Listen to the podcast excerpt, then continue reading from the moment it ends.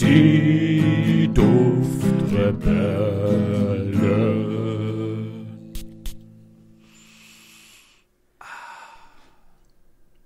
Hallo und herzlich willkommen bei den Duftrebellen. Ich bin der André und bei mir heute ist der liebe Julian. Hallo liebe André, hallo liebe Zuhörer, Zuschauer und hallo André.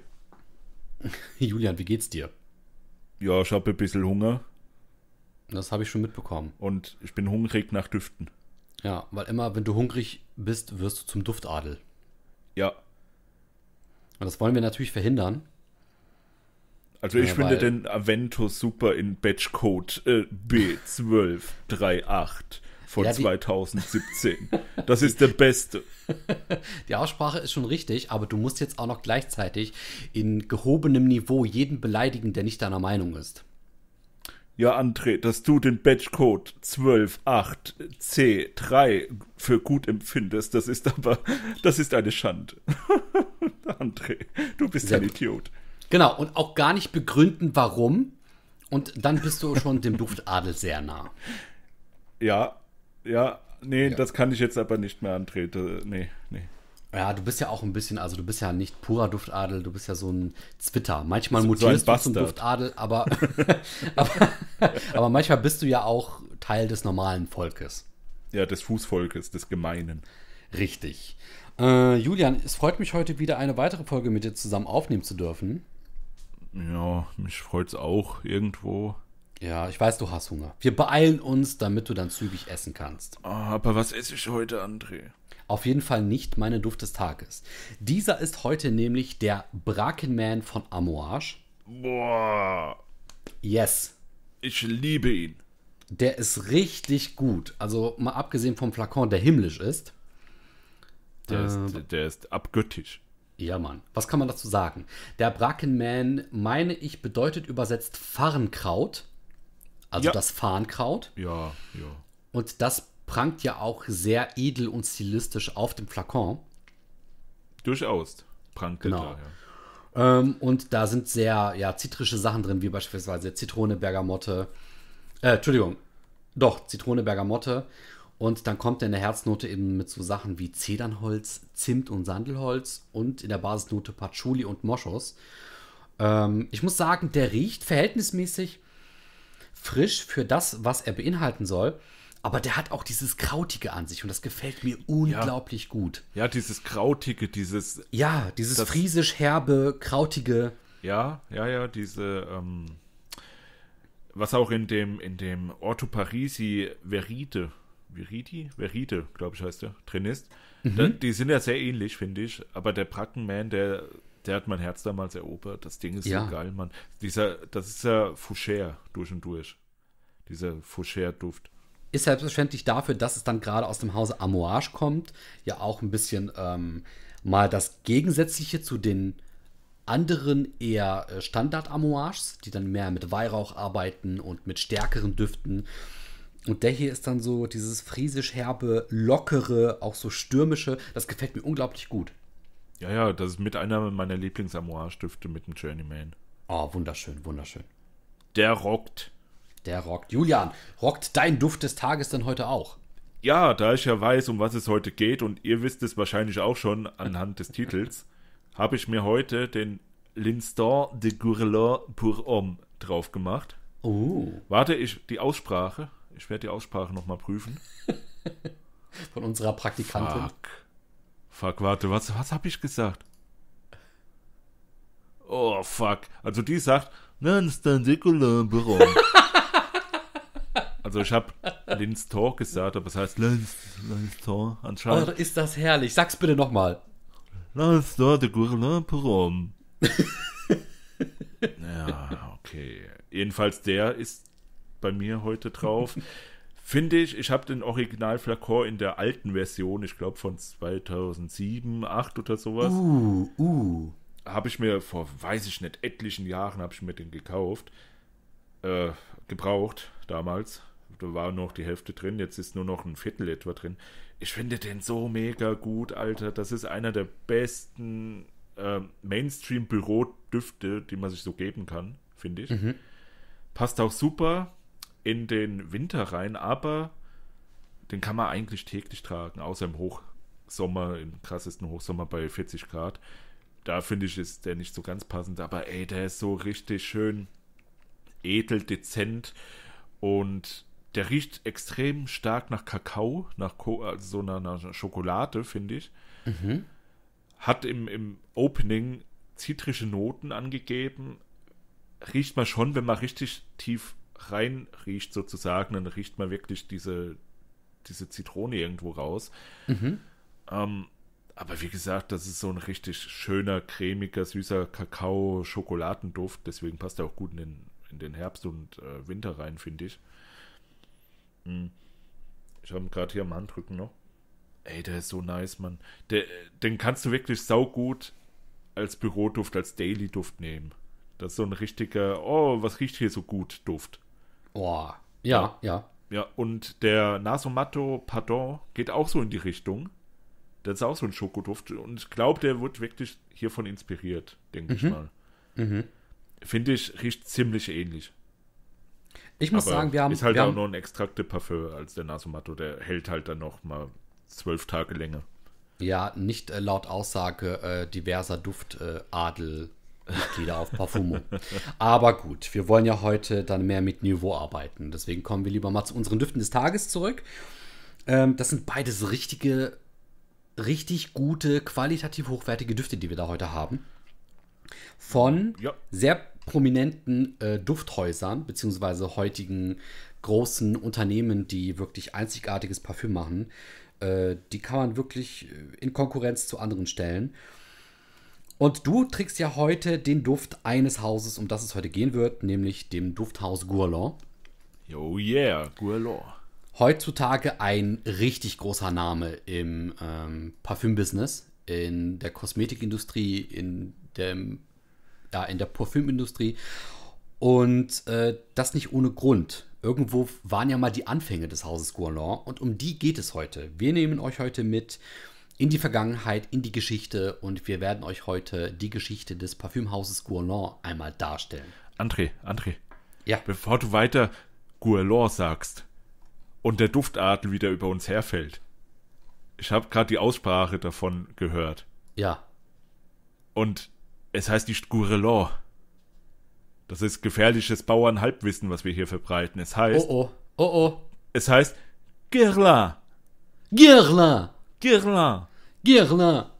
Vor Guerlain. allem- Fuck you, Mann. Lass es weiter Guerlain sagen, Alter. Mach ich auch aus Prinzip. Ja. Gier. so leicht nasal. Gierle. Ey, alles ist nasal, wenn man Französisch redet. Ja, oder wie der Duftadel. Gut, sei es drum. Ähm, also wir reden heute über Gourland, ne? Für euch gerne übersetzt Gierle. Aber Fremdsprachen können wir alle selbstverständlich im 21. Jahrhundert und in dem Zeitalter, in dem Englisch die Weltsprache ist. Julian, Oh, André, ja. Was ich spreche jetzt? dich jetzt immer, selbstver äh, immer selbstverständlich stellvertretend für alle unsere Zuschauer an. Ja, ich bin total unwissend. Ich weiß nichts über das Haus Guerlain, Guerlain, Guerlain. Und das ist auch gut so, denn dann habe ich heute einiges an Wissen mitgebracht.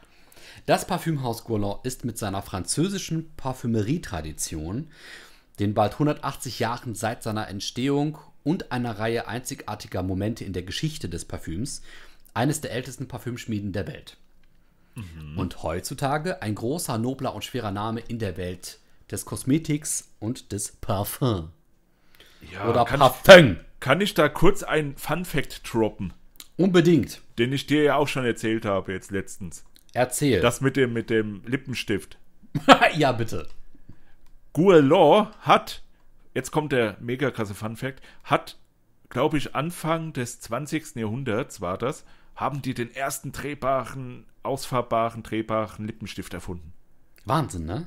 Alter, das war Guerlain. Das war Guerlain. Ja, Mann. Die, wegen, wegen denen könnt ihr eure Lippenstifte drehen. Auch du, deinen André. Ist das?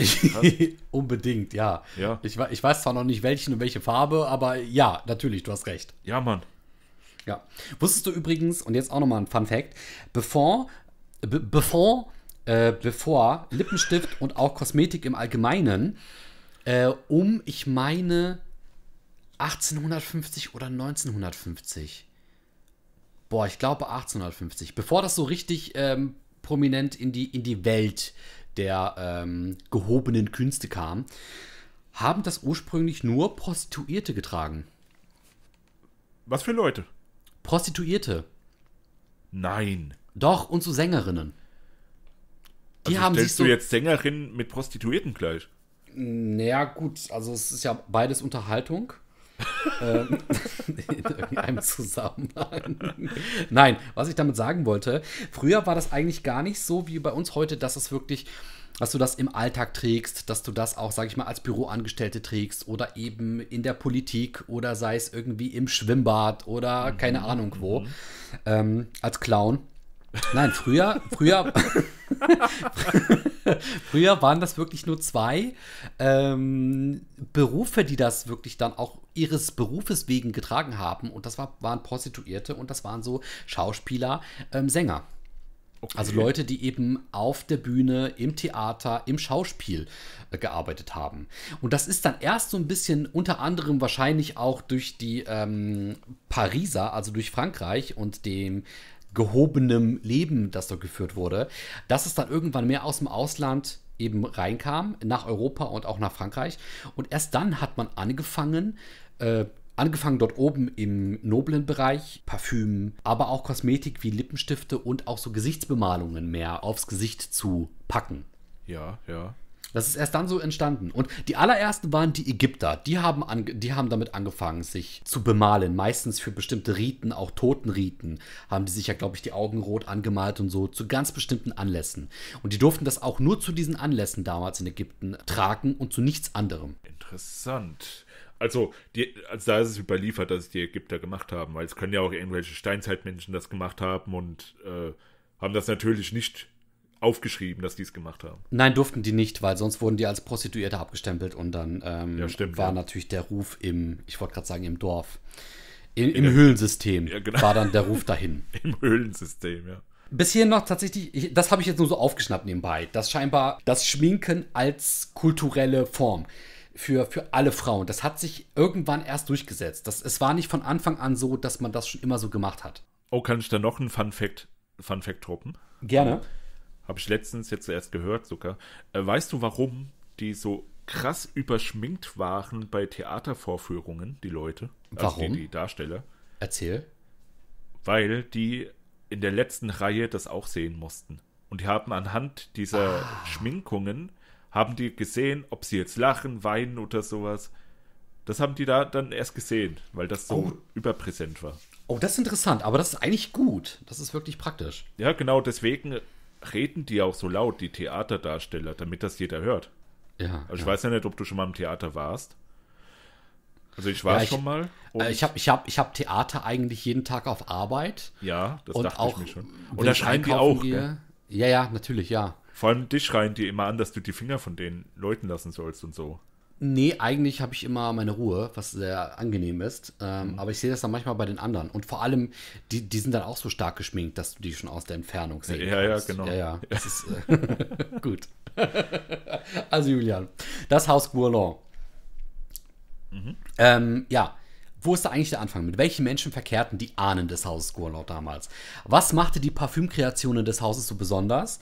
Und was waren die entscheidenden Punkte in der Geschichte, die nicht nur Gourlon, sondern auch die Welt des Parfüms maßgeblich prägen und verändern sollten? Na, Unsere bin ich jetzt Geschichte- aber gespannt. Ja, Mann. Unsere Geschichte heute beginnt im Jahr 1798. Hier mal vielleicht ein kleiner geschichtlicher Exkurs, um euch verständlich zu machen, was im Jahr 1798, also vor 220 Jahren, auf der Welt überhaupt so los war. In War Irland. War das, Ja? war das äh, Frage, 18. oder 19. Jahrhundert oder 17.? Leck mich. In Irland bricht eine Rebellion gegen die Briten aus, unterstützt von den Franzosen, unter der Führung von Theobald Wolfe Tone. Die Rebellion wird niedergeschlagen und Tone nimmt sich das Leben, als er wegen Hochverrats zum Tode verurteilt wird. Ach, der Arme. In der Schweiz kommt es zu einem Einfall der Franzosen und daraus resultierend zur Gründung der Helvetischen Republik. Ach nein. Ja, das ist genau in diesem Jahr passiert. Äh, fünf Jahre später, im Jahr 1803, ähm, sollte die dann aber wieder aufgelöst werden. Ne? Also in diesen fünf Jahren war die so inoffizielle Tochterstaat. Die versuchten sich zu etablieren, hatten leider nicht funktioniert. Ludwig van Beethoven stellt nach zweijähriger Arbeit die Klaviersonate Nummer 5 fertig. Ah, das ist doch das mit diesem Klavier, gell? Aber nicht das ganz, ganz berühmte heute, sondern eines dieser. Ist aber in der Musikwelt sehr unterschätzt, diese Klaviersonate Nummer 5. Geht, glaube ich, 20 Minuten die Kurzfassung. Ähm, ist also nicht zu unterschätzen. Genau. Jetzt kommt's. Henry Cavendish, ein britischer Naturwissenschaftler, entdeckt durch seine Forschungen das Element Wasserstoff und, und das viel prägender sein sollte, dieser Mann ermittelt die erste experimentelle Bestimmung der mittleren Dichte der Erde. Zu seiner Zeit nannte man das den Projektnamen das Wiegen der Erde.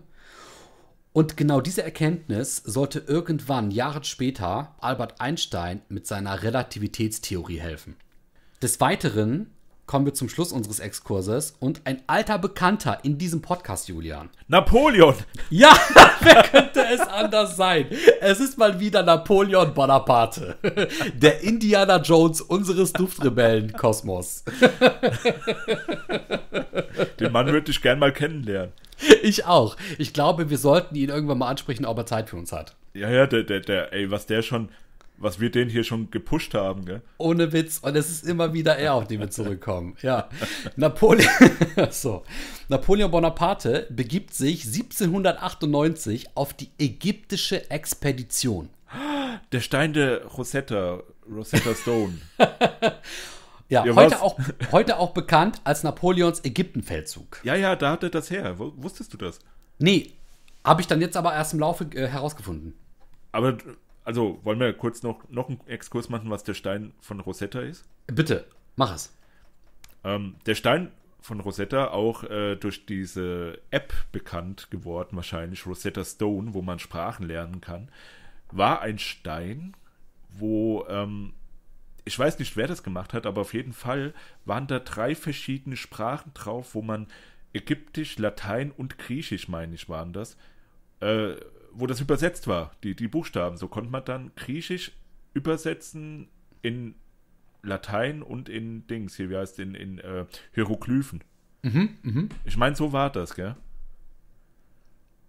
Also du, du hast doch, also, weißt du das, André? Du hast den Exkurs aufgemacht, ich helfe dir jetzt nicht. Verdammte Scheiße, aber ich glaube, so war das, ja, ja. Da müsste ich auch nochmal gegenchecken, aber äh, ich meine, das waren drei Sprachen, wo man dann rausfinden konnte, was wie hieroglyphisch übersetzt wird. Ja.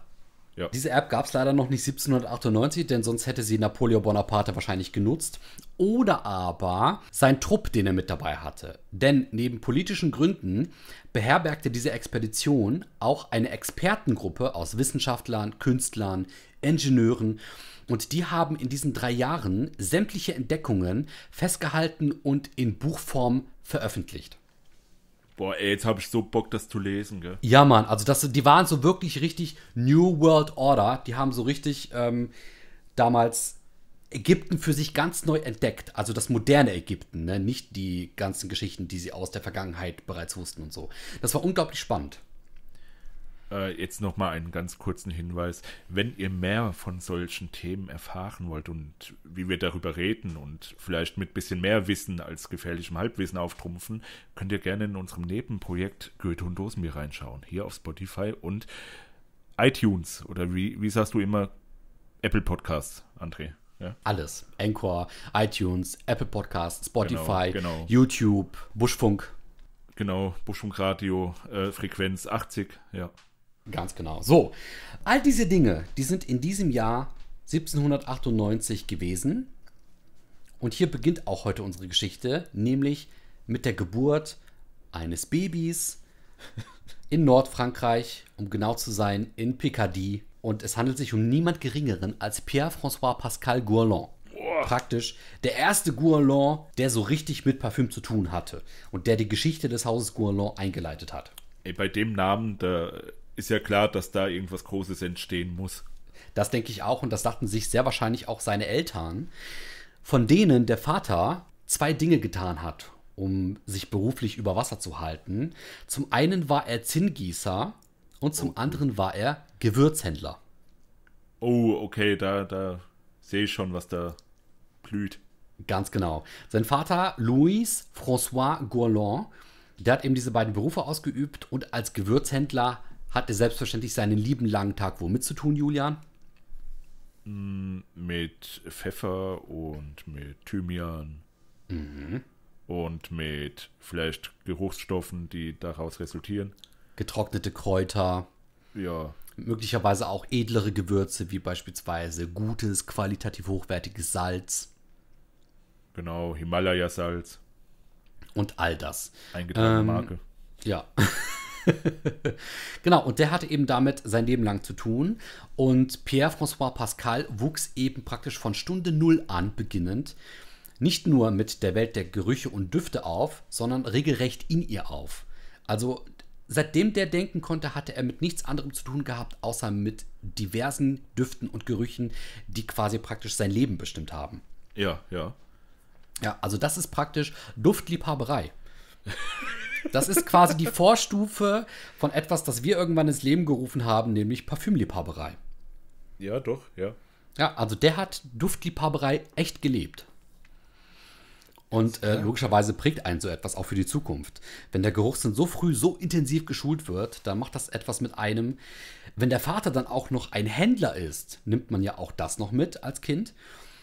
Und wenn man dann noch den Charakter eines jungen Menschen mitbringt, der ambitionierte Ziele hat, genauso ambitioniert wie den Namen, den er trug, ähm, dann zieht das mit 90 Jahren einen auch irgendwann aus der Welt des Elternhauses hinaus in die weite Welt. Was mit 90 Jahren? Mit 19. Ach, 90. Habe ich, hab ich das verschluckt? Habe ich 90 gesagt, ja. Ich glaube ja. Mit 90 Jahren Mit verließ er 90 dann er irgendwann sein. Elternhaus und dann ging das alles los. Nein, mit 19. Okay. Er zog los, um als Verkäufer für Parfüm und Kosmetikprodukte der damaligen Zeit umherzuwandern.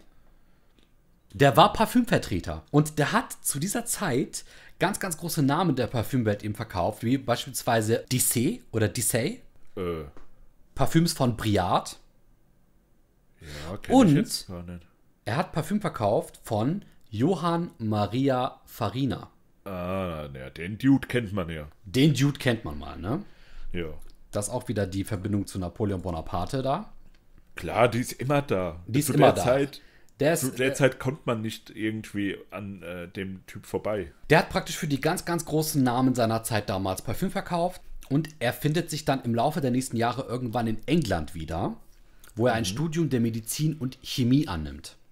Oh, ey, der, der Typ, der geht ja richtig tief in die Materie dann rein. Ja, Mann. Und das sollte letzten Endes das letzte Puzzlestück in seiner Entwicklung darstellen, welches ihn alsbald alle Werkzeuge an die Hand geben sollte, um das zu schaffen, was er 1828 schuf. Und hier startet es. Er eröffnet sein erstes Ladengeschäft in der Rue de Rivol 42. Was, wie? Er eröffnet sein erstes Ladengeschäft in der Rue de Rivoli 42. Ravioli. Nee, Rivoli. Ach so. Oder Rivol. Ja, okay, wo ist das? Das ist in Frankreich. Ja, ach. So. Und jetzt wird es ganz besonders, denn diese Straße, die ist nicht ohnehin. Die, diese Straße wird nicht ohne Grund genannt, denn dieses Geschäft liegt im Erdgeschoss unterhalb eines gehobenen Hotels, dem Hotel Maurice. Aha. Und diese Kombination sollte irgendwann noch ganz, ganz wichtig werden. Ist, ist, ist das in, in Paris? Ich guck mal gerade. Äh, die Rue de Rivoli ist eine der bekanntesten Ladenstraßen der Stadt. Und zwar handelt es sich bei der Stadt um. Trommelwirbel. Saint-Méry. Wer? Saint-Méry. Was ist das denn? Ist Paris. Paris. Ja, Saint-Méry ist ein Quartier. Ich glaube, das ist ähnlich so wie ein Stadtteil Ah, okay. von ja. Paris. Und in Ja, diesem okay. Stadtteil liegt dann eben die Rue de Rivoli. Okay, na, dann ist ja klar. Ist ja eigentlich immer alles in Paris gewesen. Ist immer alles in Paris gewesen, genau. Ja.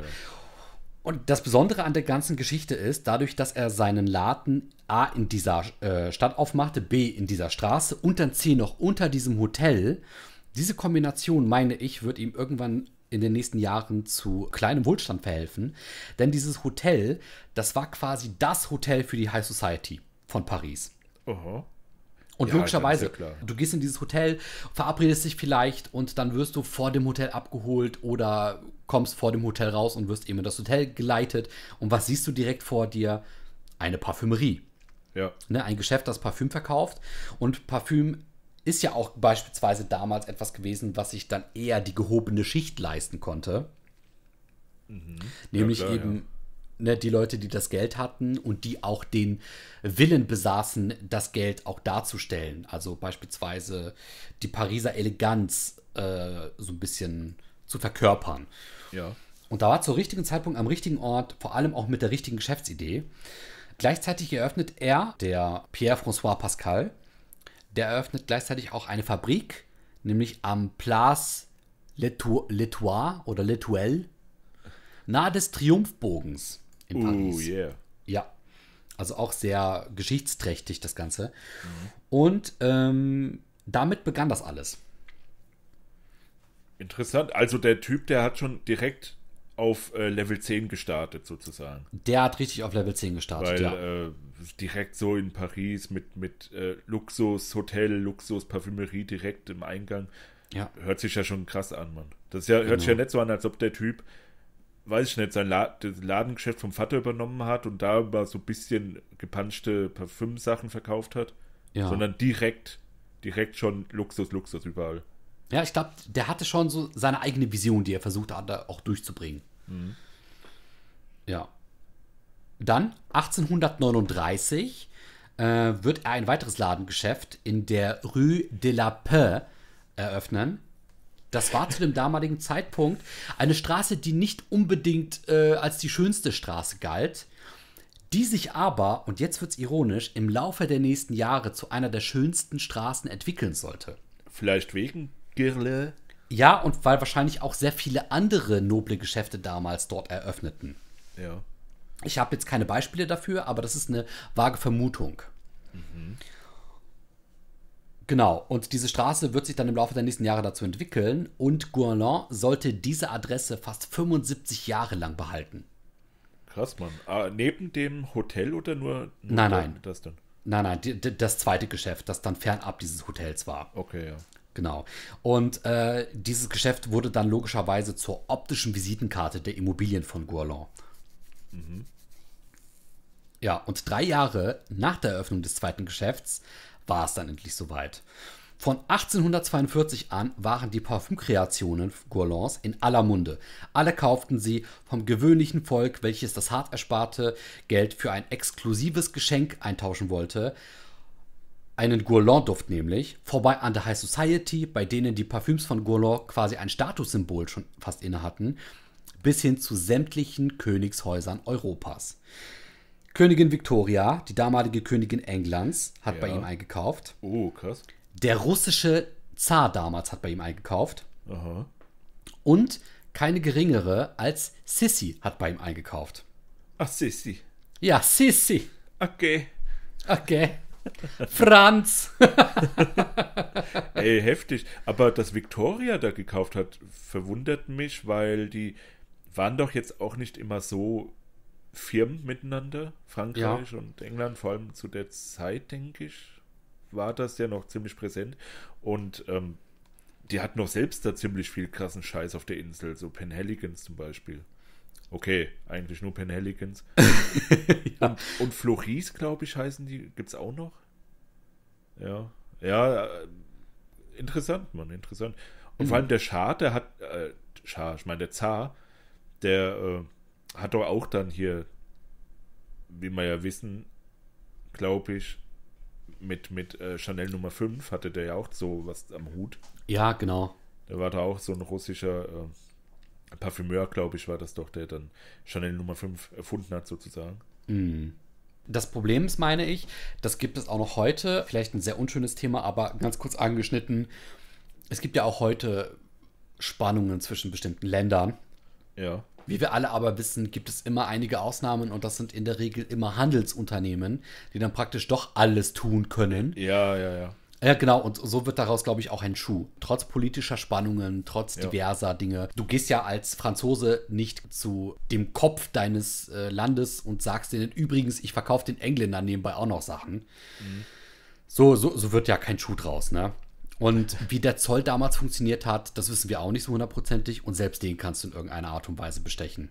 Ja, ja, wie gesagt, nur eine Spekulation meinerseits. Also all die Königshäuser Europas erwiesen Gourland die Ehre, indem sie eben bei Gourland ihre olfaktorischen Güter einkauften. Ja, ja.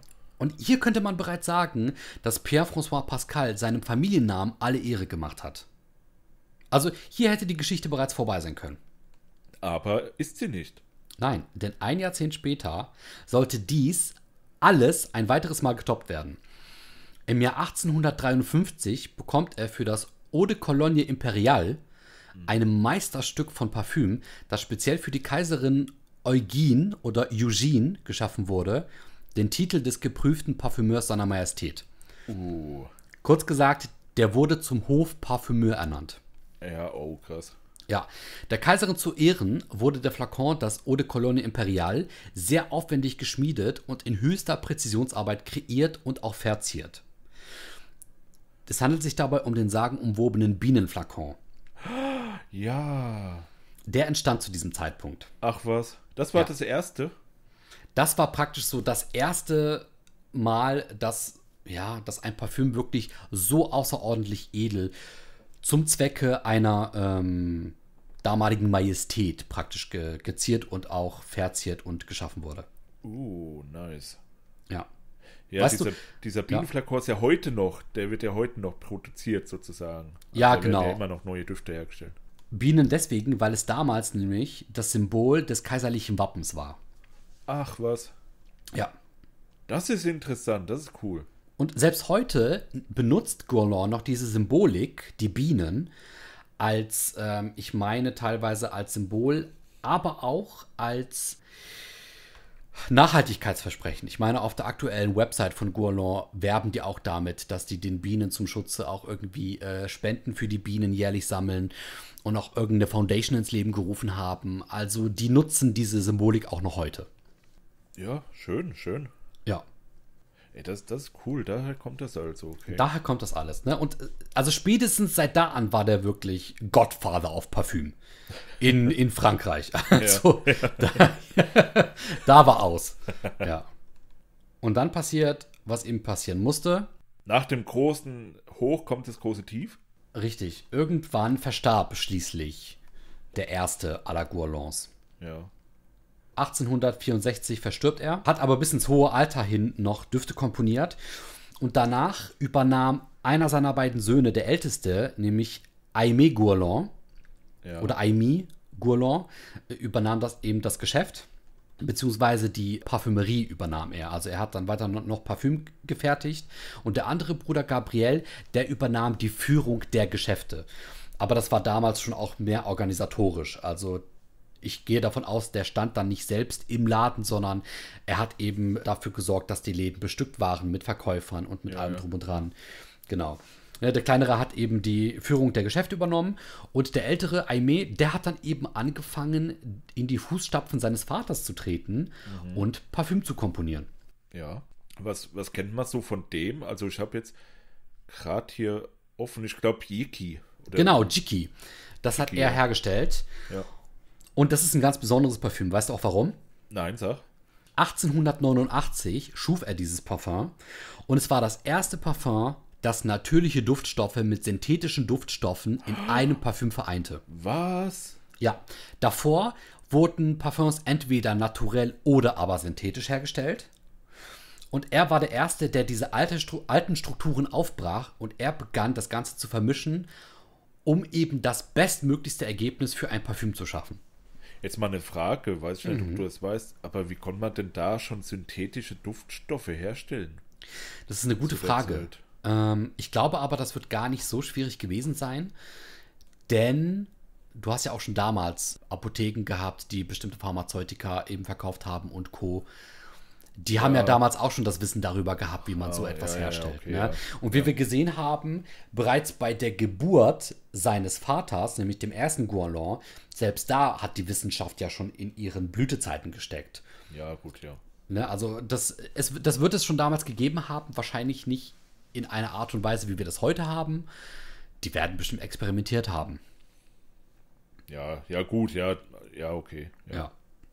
Der, der galt so ein bisschen als der fortschrittlichste. Also der hat das Ganze so ein bisschen in das neue Jahrhundert und auch in das bald herannahende Jahrtausend gebracht, kann man sagen. Krass. Und ähm, hat versucht mit seinen Parfums, gerade mit Jiki oder Yiki oder Jequin, ähm, die elegante, unnachahmbare Pariserin olfaktorisch zu verkörpern. Also auch er hat da so einen künstlerischen, ähm, er hat da versucht, auch sehr viel Künstlerisches zu verarbeiten. Ähm, Aussprache übrigens Jiki. Dann, okay, Jiki.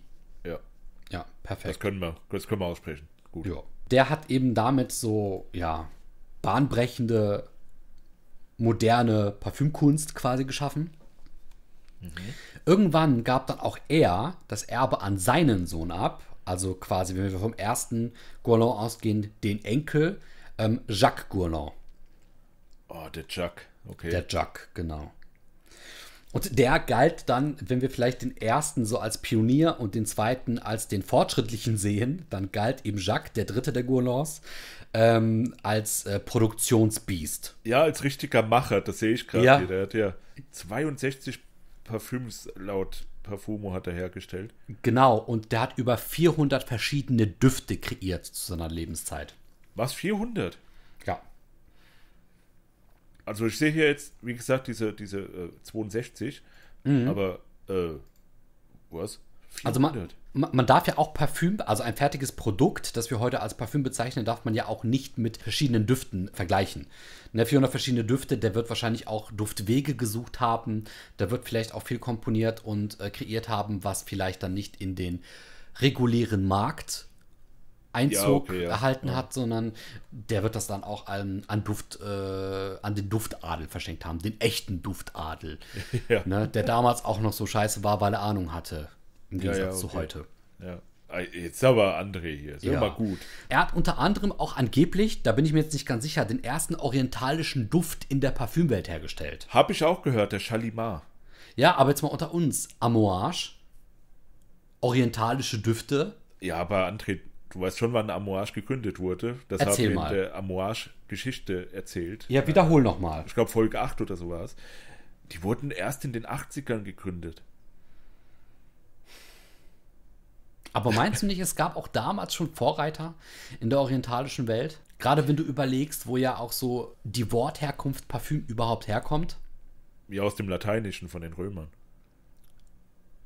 Ich meine, Ägypten hat da aber eine sehr große Rolle gespielt. Die waren doch eine der ersten, die, die mit Weihrauch gearbeitet, ne, beziehungsweise nicht mit Weihrauch gearbeitet haben, sondern mit ähm, aus dem Rauche stammend mit Düften gearbeitet haben. Ja, orientalisch, aber ich glaube, ich glaub, Ägypten ist nicht mal wirklich orientalisch, oder? Aber eher als Europa. Ja, ähm.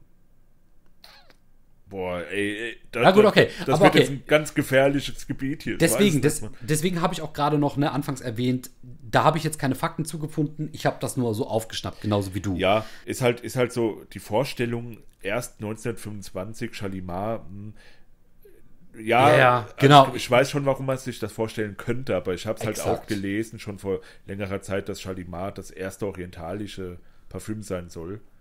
Einigen wir uns vielleicht darauf, dass sie damit meinen, das erste orientalisch angehauchte Parfüm. Oder das, das, genau, das erste orientalische Parfüm, was der Westen sich so vorstellt, vielleicht. Richtig, Was ja. orientalisch ist. Ja, da kommen wir auf einen Nenner, das glaube ich nämlich Ja. auch. So könnte Ja, man das gut genau. beschreiben. So, von 1828 an bis heute, oder willst du noch was zum Chalimar sagen? Weil dazu würde ich nämlich auch gleich kommen. Nee, nee, mach, mach du das Okay. gleich. Von 1828 bis heute brachte Guerlain als Parfümhaus angeblich über 1100 Düfte in die Parfümwelt. Boah. Mhm. Wie viel, wie viel sind das pro Jahr? Kann man das? Das ist eine gute Frage. Preissatz Aber und so.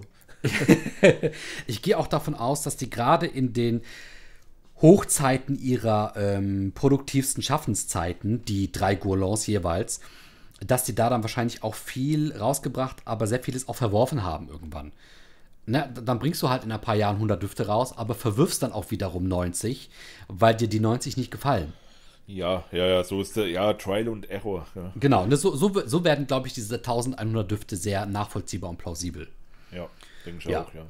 Damit kommen wir heute zu Top-Düften von Guerlain. Und du hast den Chalimaya bereits erwähnt. Ja. Kannst du was zu dem sagen? Ja, ist halt sehr. Manche würden sagen, alter Oma-Duft. ist halt wirklich sehr, sehr würzig, sehr brutal irgendwo. Der ist wirklich, ja, sehr langanhaltend vor allem auch. Also, das ist schon eine Bombe, Mann. Das ist richtige Bombe.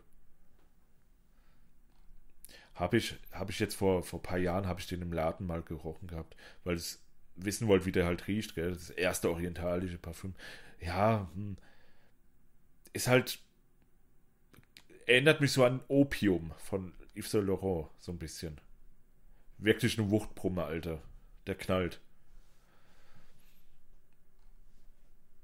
Kannst du was dazu sagen? Willst du was dazu sagen? Nee, also ich habe dasselbe gelesen, ich habe ihn noch nie gerochen, aber ich muss sagen, ich mag auch nicht diese.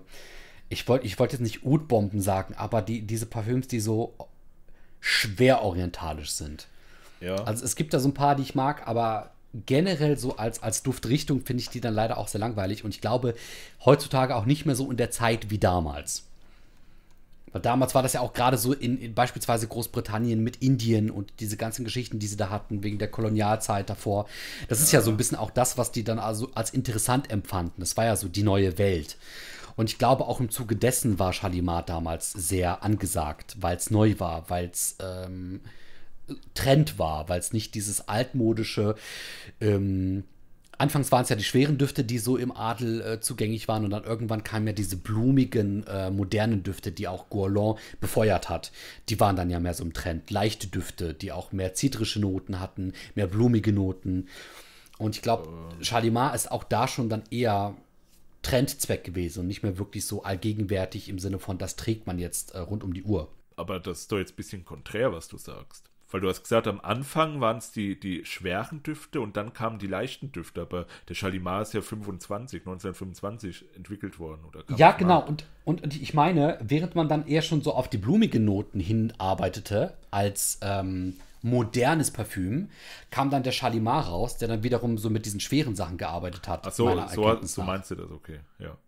Okay das ist echt mal interessant zu wissen, wo der herkommt, warum die gesagt haben, ey, lass mal was Orientalisches probieren, so oder das so benennen vielleicht. Das ja. wäre mal interessant zu wissen. Genau.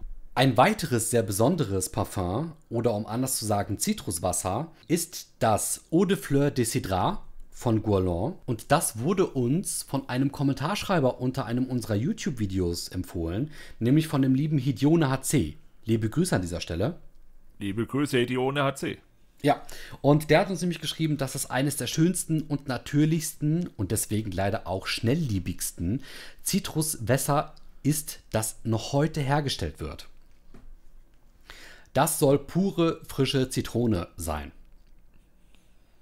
Und ich ja. wollte mir diesen Duft sogar jetzt vor kurzem kaufen. Ja. Bin dafür extra in einen Douglas gelaufen.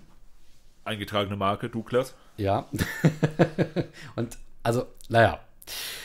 A, hatten sie gar keine Gourlaud-Dufte da.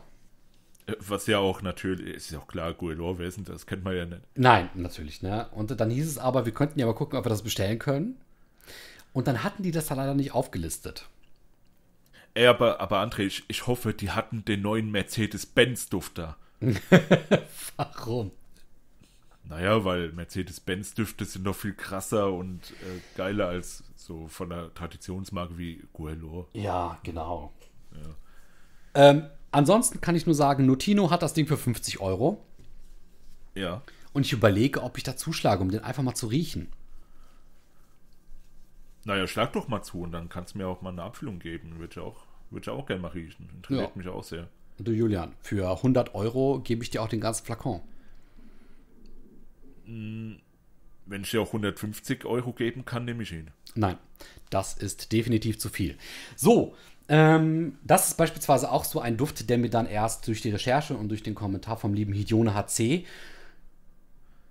vor die Nase geflogen ist. Ähm, den habe ich da erst entdeckt.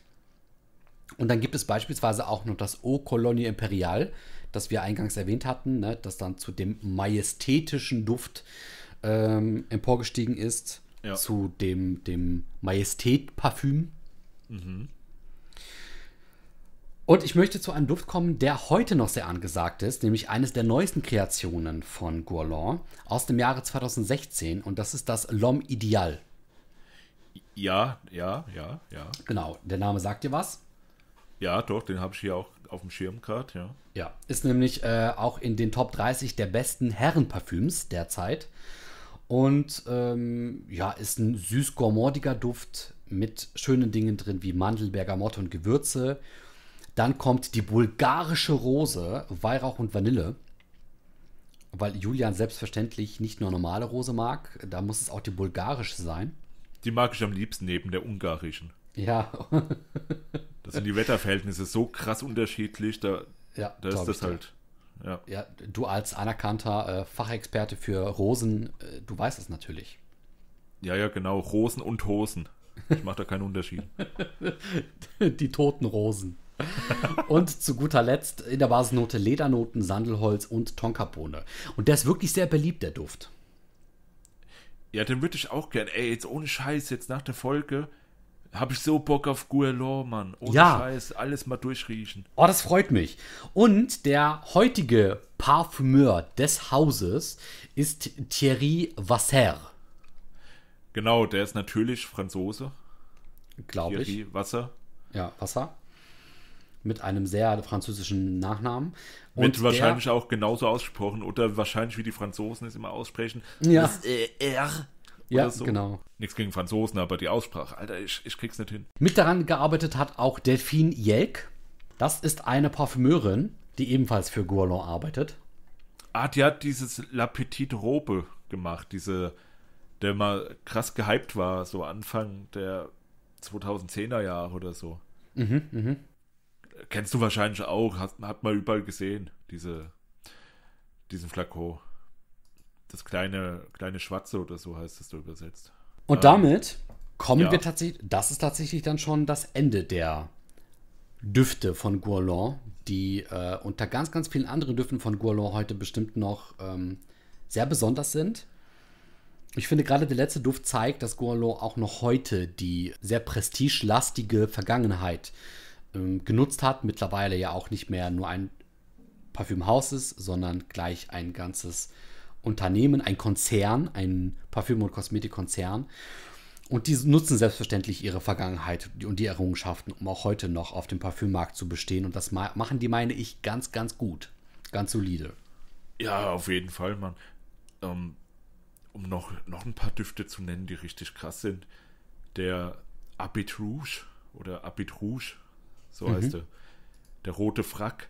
Ey, das, das Ding ist auch so ein, so ein richtiger, der kam in den 60ern raus, so ein richtiger äh, Büroduft, der so einzigartig ist. Der wurde auch, weiß ich nicht, relativ oft auch dann kopiert. Das Ding ist auch ein richtiges Brett, Mann. Den habe ich auch schon gerochen. Der ist richtig geil.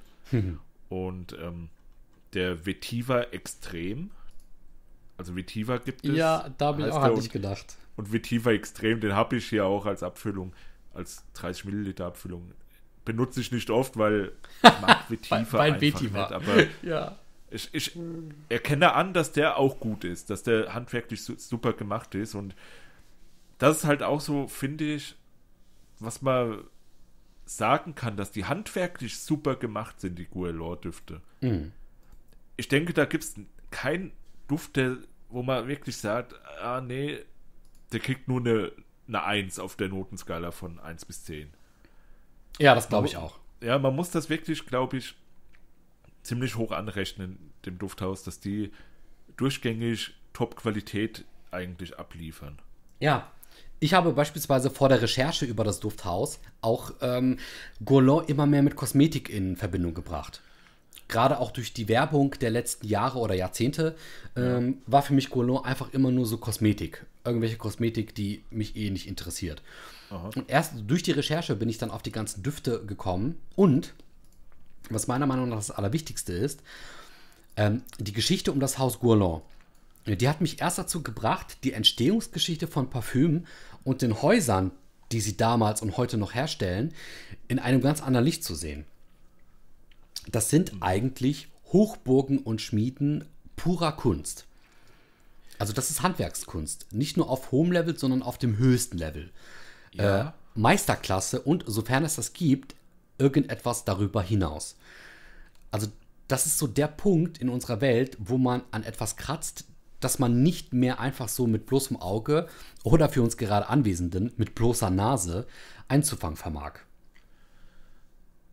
Ja, und, und Guelor finde ich auch, die sind ja auch schon sehr in die Mainstream drin, aber mit das Beste, was der Mainstream irgendwo auch zu bieten hat. Ja. Auch was, was ähm, Innovation angeht, finde ich. Ja, Und auch Einzigartigkeit, weil, wie gesagt, so Dolce und Gabbana Düfte und so, die reiten ja das, das Pferd so krass zu Tode die ganze Zeit, immer denselben Duft rauszubringen unter einem anderen Namen oder so ähnliche Düfte.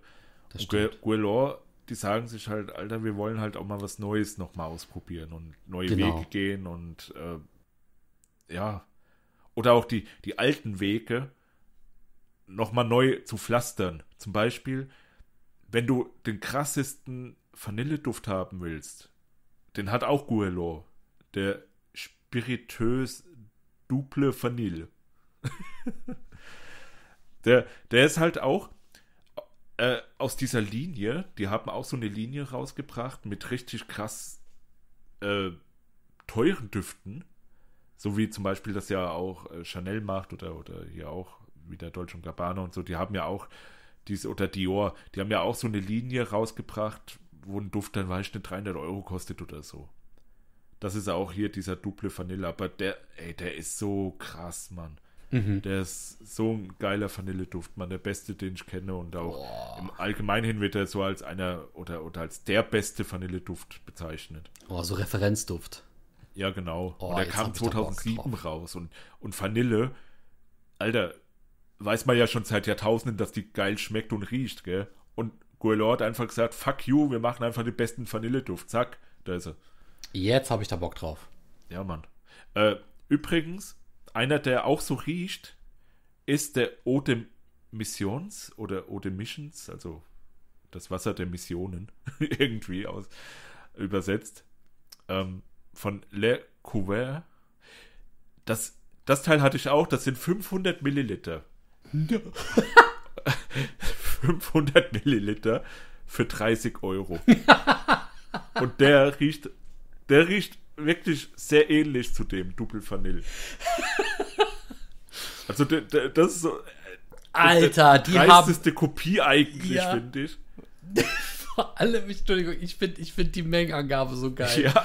500 Milliliter. Die haben den Parfümschlauch in ihrer Fabrik einfach aufgedreht und den Druck auf Maximum Bar gestellt, ey. Ja, es ist echt so, Mann. Oh, geil. Aber der ist geil, ohne Scheiß, der ist richtig geil, Mann. Schön. Den, den kann ich nur empfehlen und der ist auch ziemlich gehypt im Parfümforum. Also, Boah, richtig schön, richtig schön. Ja, ja. Also den, Nee. den, den verlinken wir auch gerne in unserer Beschreibung unten. Wenn wir es nicht vergessen, Nein, nein, wir, in dieser Folge vergessen wir es nicht. alles klar. Gut. Ja, Ja, und äh, das waren so meine, äh, die ich jetzt ad hoc sagen kann, die ich geil finde von Guerlain. Und wie gesagt, der Duft des Tages natürlich der Guerlain Baum. selbstverständlich. Der, ey, den rieche ich jetzt als noch, der ist geil, Mann, der ist richtig gut. Schön. Ja, Andrea, vielen Dank für die, für die tolle, spannende, informative Folge hier Gerne. über das Dufthaus Guerlain. Wie gesagt, du hast alles richtig gemacht. Ich habe jetzt so Bock, Guerlain-Düfte zu, zu testen, Mann. Das freut mich. Ich hoffe, denselben Effekt konnten wir auch auf euch übertragen.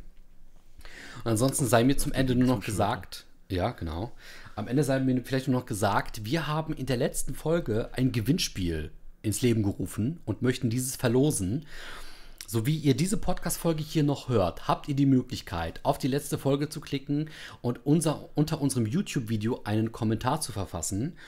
Und unter den Kommentarschreibern werden wir dann, dann wird es einen oder eine Glückliche geben. Nutzt das noch und in der nächsten Folge bereits werden wir den oder die Gewinnerin äh, benennen. Ja, so machen wir das, André. Ja, gut, dann sind wir am Ende angelangt. Ja, schön, schön. Da haben wir jetzt die Stunde fast geknackt, aber nur ganz fast. Und ähm, ja, vielen Dank, André. Und ich wünsche dir und allen anderen, die das hier hören, einen wunderschönen guten Abend, guten Tag, gute Nacht, guten Morgen, guten, guten Frühstück und das Allerbeste. Macht's gut und bis zur nächsten Folge bei den Duftrebellen und tschüss. Tschüss.